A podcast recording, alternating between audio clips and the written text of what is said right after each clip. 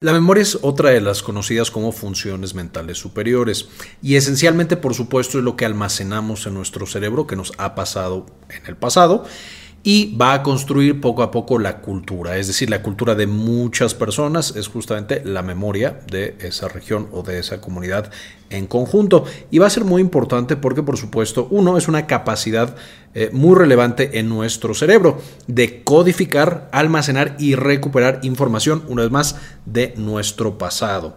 Y de esa manera nosotros podemos volver a accesar a esa información cada vez que lo necesitamos. Este va a ser un proceso que es posible gracias a otro proceso biológico conocido como plasticidad neuronal, que es por supuesto la capacidad de nuestro cerebro de cambiar desde la sinapsis hasta el funcionamiento de las mismas conforme usemos o no usemos estas mismas conexiones neuronales. Y el proceso específicamente que nos lleva a la memoria, por supuesto, va a ser la potenciación a largo plazo, que hemos platicado un poquito en otros videos, pero aquí lo vamos a ver con eh, una vez más. Y la memoria, además de la estructura específica que va a estar encargada de la memoria, va a estar conectado con muchas otras áreas cerebrales, igual que veíamos en lenguaje. Entonces va a estar conectado con el sistema límbico, que es el de las emociones, el sistema de la atención, los sistemas sensoriales y el sistema de vigilia. Esto explica en gran parte por qué las memorias que están asociadas con mucha emoción, ya sea enojo, tristeza o incluso felicidad, es más para que se codifiquen y que se queden almacenadas en la memoria a largo plazo, evidentemente con la atención, porque si no prestamos atención en algo, no podemos memorizar esa cosa. Y de hecho, la gran mayoría de los casos en los cuales los pacientes nos dicen, es que ya no me acuerdo de las cosas, ¿será que tengo demencia a cualquier tipo de edad? Lo principal que sucede es una alteración o del sistema límbico o de la atención, no estamos prestando atención o tenemos algún otro trastorno como depresión. De hecho, incluso en pacientes adultos mayores, es decir, de más de 65 años, hay un síndrome que se conoce como pseudodemencia, en el cual el paciente tiene muchos datos como si tuviera demencia de tipo Alzheimer, pero lo que tiene es realmente depresión. Y si tú manejas la depresión, se quitan todos esos datos de demencia. Finalmente, sistemas sensoriales, porque por supuesto en nuestros sentidos es de donde va a llegar toda la información que con el paso del tiempo vamos a memorizar. En este caso ustedes ven este video a través de el sentido de su vista, el sentido de la audición les permite escuchar lo que yo digo y parte de lo que están escuchando y que están viendo va a quedarse grabado en su memoria de largo o de corto plazo. Y por supuesto el sistema de vigilia, no podemos aprender nada si no estamos despiertos.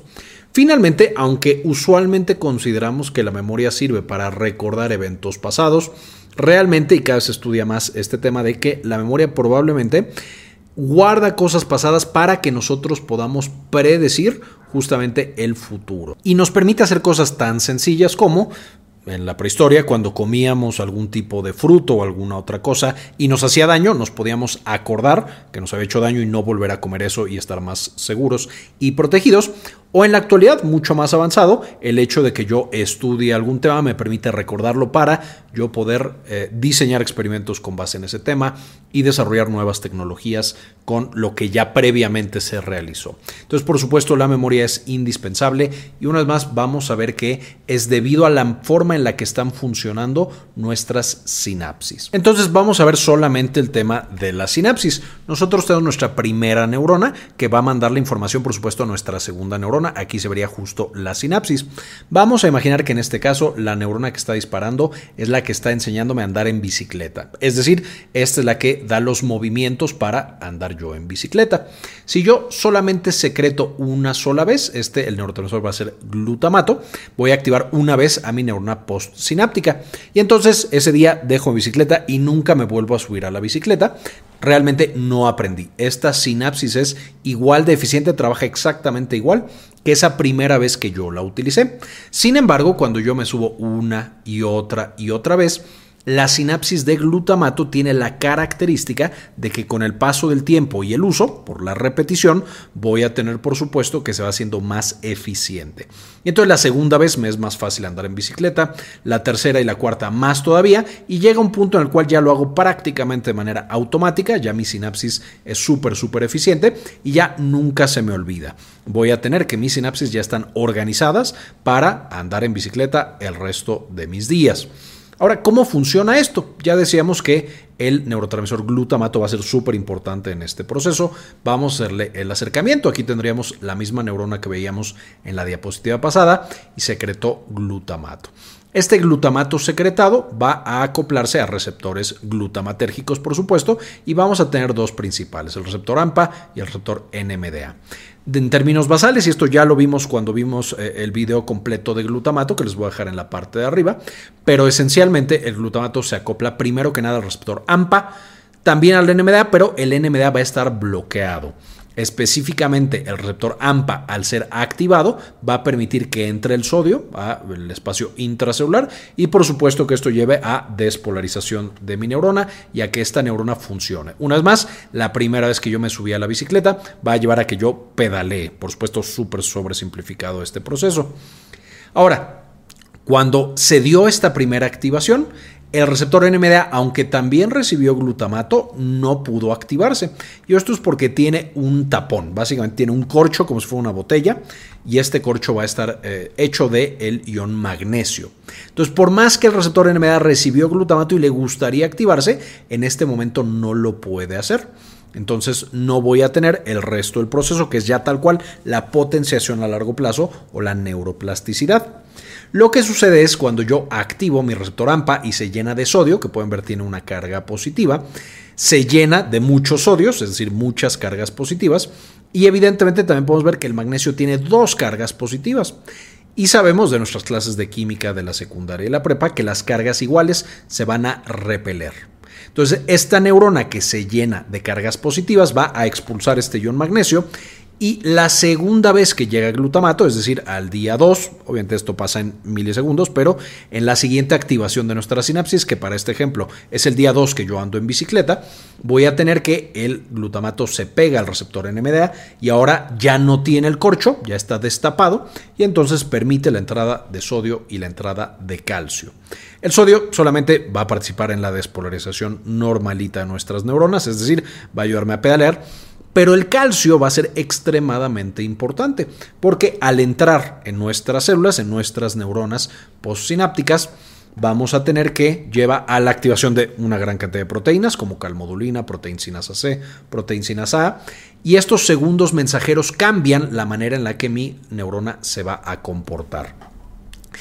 De manera que la siguiente vez, es decir, la tercera estimulación con glutamato que yo tengo, voy a tener que, por todos estos mediadores, sobreexpreso mi receptor AMPA, entonces ahora el glutamato no solo se mete eh, o no solo activa un receptor AMPA, sino que ya tenemos 1, 2, 3, 4, 5 y 6 por la activación del calcio y también voy a tener más receptores NMDA. Es decir, esta segunda neurona cambió su estructura y su anatomía para responder más fácilmente, por supuesto, a este glutamato. Y no solo eso, esta misma neurona postsináptica va a mandar una señal a la neurona presináptica, que creemos que es a través de óxido nítrico, y va a hacer que más vesículas liberen más glutamato.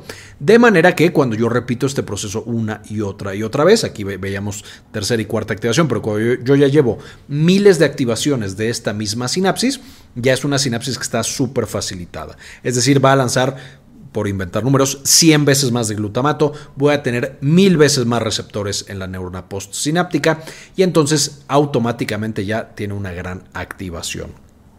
Esto es muy bueno como mencionábamos porque ya aprendí a andar en bicicleta y ya lo hago todo el tiempo porque aprendo a tocar así un instrumento musical. Entonces ya al principio el piano me costaba mucho trabajo, pero después de mil veces o diez mil veces de intentarlo ya lo toco de manera casi automática. Esto pasa cuando empezamos a estudiar otro idioma o empezamos a estudiar neurociencias o empezamos a estudiar cualquier cosa que queramos. Es este mismo proceso que nos está llevando a que se faciliten esas sinapsis y por eso la repetición es esencial para la memoria y el aprendizaje. Esto también puede ser malo porque, y lo vimos en videos de dolor, en el dolor vamos a tener exactamente el mismo mecanismo. Entonces, una sinapsis dolorosa que la dejamos que corra y que corra y que corra, se va haciendo más y más eficiente y tenemos pacientes que ya tienen dolor crónico muy difícil de tratar porque sus neuronas aprendieron a tener dolor todo el tiempo. Por eso el dolor tenemos que manejarlo desde que aparece y no dejar que se cronifique. Y finalmente, recordando una vez más, no solamente vamos a cambiar las proteínas que están dentro de mi neurona, sino que incluso cambia la estructura genética de mis proteínas. De nuevo, siendo no solamente un cambio en la función, sino incluso un cambio anatómico, presentando más espinas dendríticas, más conexiones entre una neurona y otra, más receptores, etcétera, etcétera. Este es el proceso de potenciación a largo plazo. Tenemos el proceso opuesto de depresión a largo plazo, que no lo vamos a ver en este video, pero esencialmente es cuando perdemos por siempre una conexión sináptica y por supuesto esto es para olvidar y para perder información de manera intencionada. Eh, y bueno, esto es lo que comentábamos de el óxido nítrico que va a activar justamente a mi presináptica. No estamos 100% seguros que sea óxido nítrico, pero se manda una señal química eh, que es la que hace que se facilite en la presinapsis y lo más probable es que sea óxido nítrico. Ahora, con esto entonces, ¿cómo vamos a desarrollar nuestra memoria? Punto número uno, por supuesto, la información va a entrar a través de los sentidos. Por ejemplo, si estamos viendo una película increíble en un cine, evidentemente ahí la información está entrando por nuestros ojos. De nuevo, si están viendo este video, entra por sus ojos y por sus oídos. Eh, y todo eso es lo que van a tratar de transformar en memoria, algún tipo de memoria, idealmente memoria a largo plazo. Entonces, la percepción, por supuesto, llega a través de los órganos de los sentidos al tálamo y esta percepción nos va a dar la memoria sensorial. Esta memoria sensorial muchas veces se considera que ni siquiera es una memoria consciente. Es decir, no estamos conscientes de lo que está pasando, por ejemplo, en la pantalla, de las personas que están atrás o, de algún sonido que está en el ambiente. Eh, pero si nosotros nos damos cuenta y nos obligamos a serlo consciente, puede llegar a aparecer. Esta memoria sensorial dura de milisegundos a un segundo, es decir, es muy muy cortita. En la mayoría de las ocasiones esta desaparece. En algunas, a lo que le estamos prestando atención, por supuesto, esta se va a transformar o va a seguir el camino de la memoria hasta consolidarse en el cerebro. Y por supuesto, esta va a ser en las estructuras de los sentidos, en el lóbulo temporal para la audición, en el lóbulo occipital para la visión, en el lóbulo parietal para el tacto, por poner ejemplos. Todos estos, por supuesto, entonces van a participar en esta memoria sensorial. De ahí, como mencionaba, a lo que le estamos prestando atención va a transformar de la memoria sensorial a la memoria a corto plazo, también conocida como memoria de trabajo. La diferencia es, la de corto plazo incluye todo lo que yo estoy recordando por un intervalo relativamente corto. La memoria de trabajo es memoria de corto plazo, pero que yo estoy usando para algo en lo que estoy realizando en este instante y esta dura entre 10 segundos y un minuto. Usualmente eh, el principal sitio en el que se encuentra la memoria a corto plazo es nuestra eh, corteza prefrontal, no la, no la parte frontal que se encuentra en el movimiento, sino la que está un poquito antes, que ya vimos en el video de fisiología y neuroanatomía de la corteza cerebral, que les dejo acá en la parte de arriba para que consulten. Pero el punto es, en nuestra corteza prefrontal vamos a tener en gran parte la memoria a corto plazo o memoria de trabajo. Un ejemplo de memoria de trabajo es si yo les pidiera hacer algo de cálculo mental o simplemente que contaran de 100 a 0, es decir, de arriba para abajo, eh, quitándole de 7 en 7.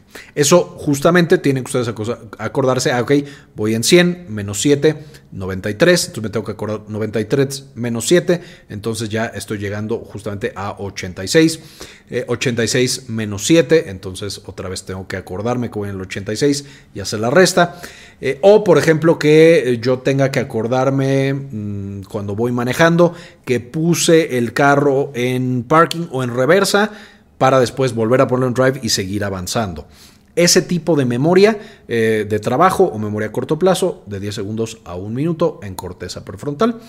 Y finalmente la corteza prefrontal, lo que nosotros consideramos que debe quedarse en nuestra memoria por mucho más tiempo, días o incluso toda la vida, va a ser mandado por una cosa que es el circuito de papés, que ahorita vamos a consultar con más detalle, y esto se, se convierte, digamos, en memoria a largo plazo en la cual esta información pasa de nuevo por este circuito y de ahí es almacenado en nuestra corteza cerebral, una vez más, en donde se encuentra cada uno de los sentidos.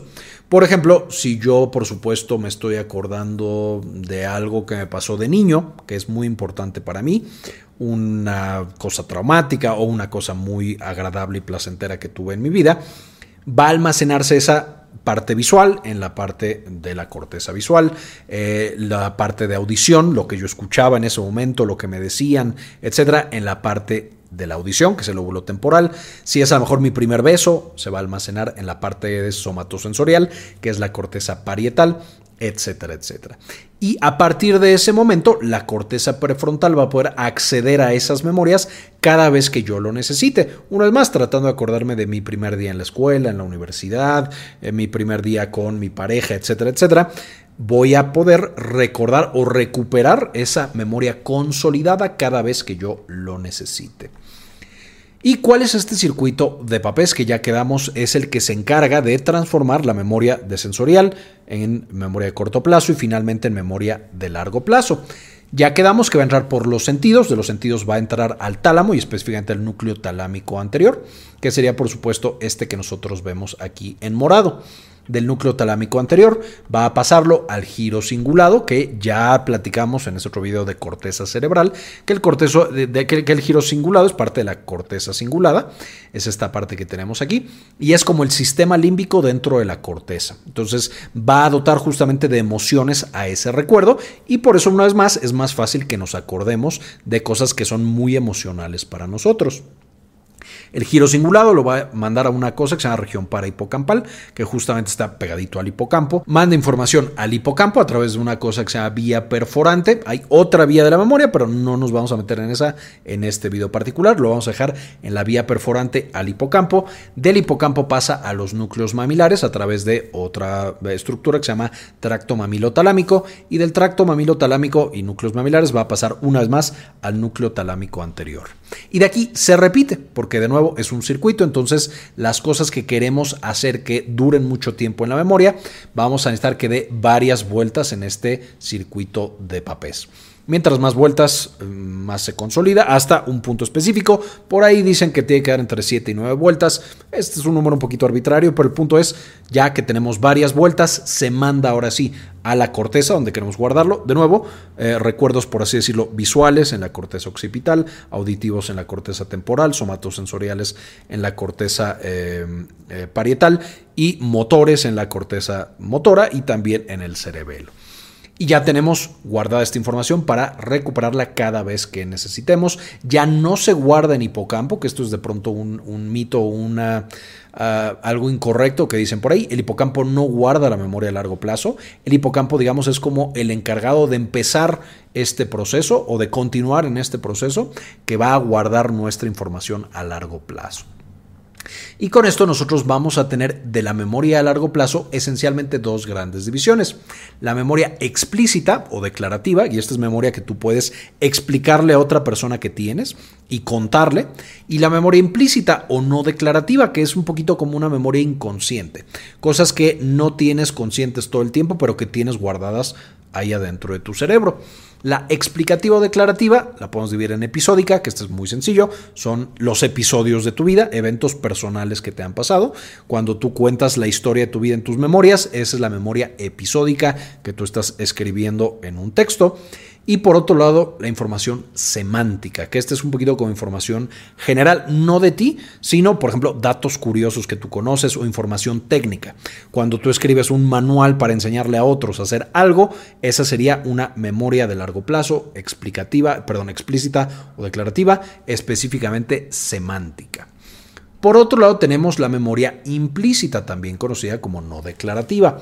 Esta, por ejemplo, es la procedimental, son procedimientos que tú haces, motores y cognitivos, y eh, aquí entra, por ejemplo, lo que hablábamos de andar en bicicleta. Yo ya lo hago de manera natural, mi, cuerpo y mi cerebro ya saben hacerlo, y de pronto incluso puede costarme trabajo explicárselo a alguien más, porque yo lo hago automático, eh, y no lo tengo consciente en la corteza prefrontal ya. Otro ejemplo sería manejar. Yo ya lo hago de manera automática y entonces si alguien me pregunta o me pide que explique paso por paso cómo lo hago, me puede llegar a costar trabajo. Esa es la memoria procedimental. Asociativa es básicamente condicionamiento. Esto es mucho más evidente, igual que la de habituación o no asociativa. Es más evidente en modelos animales. Pero esencialmente es eh, estos tipos de eh, condicionamiento, en el cual yo ya sé que cuando sucede A, voy a tener este otro desenlace y incluso espero el desenlace sin que yo lo vea. Por ejemplo, yo ya sé que cada vez que huelo un perfume específico es porque se está acercando mi pareja que yo quiero muchísimo. El problema es que termino con esa pareja y tres años después vuelvo a oler ese mismo perfume y entonces esta memoria inconsciente, incluso si yo no me quiero acordar, yo sé que es el olor de esa expareja y que me quedó un bueno o mal recuerdo de esa expareja y eh, de nuevo sin controlarlo aparece esa memoria de esa persona y creo que está cerca eh, y me asusto o me pongo contento o lo que sea. Ese sería, por ejemplo, una memoria asociativa. Y no asociativa es un poquito más difícil de describir porque es más inconsciente todavía, pero yo llego a un salón nuevo o a un lugar nuevo que estoy trabajando, que estoy estudiando, las primeras veces me causa un poco temor o emoción por estar en ese nuevo sitio, pero a la segunda, tercera o cuarta vez, incluso si yo no tengo consciente y memorizado ese espacio físico, ya no me causa esa sorpresa o esa em, emoción de estar en un sitio nuevo, porque yo ya me habitué a ese sitio específico.